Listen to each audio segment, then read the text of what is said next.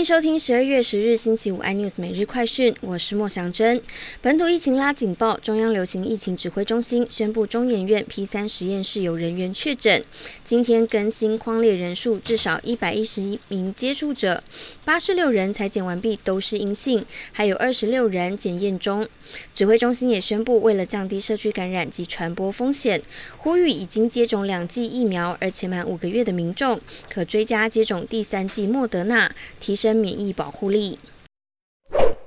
台股今天开低震荡，中长指数收跌八十七点，力守一万七千八百点关卡，留五十八点下影线。防疫及太阳能类股成为今天盘面强势族群。尼加拉瓜宣布与我断交。有英国媒体报道，尼加拉瓜选前，我国政府曾经答应贷款一亿美元，之后却遭国内银行拒绝。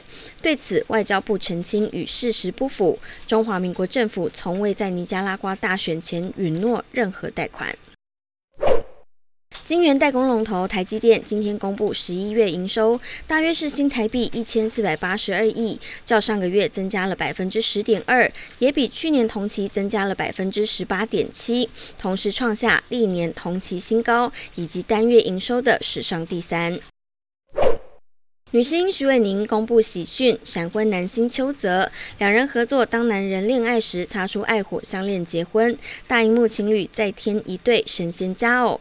然而结婚消息同时震撼中国网站，阅读量飙破四亿一千万，讨论度直逼十万大关。更多新闻内容，请锁定有线电视四八八八 MOD 五零四三立财经台 iNews 或上 YouTube 搜寻三立 iNews。感谢台湾最大 Podcast 公司声浪技术支持。你也可以在 Google、Apple、Spotify、KKBox 收听最新 iNews 每日快讯。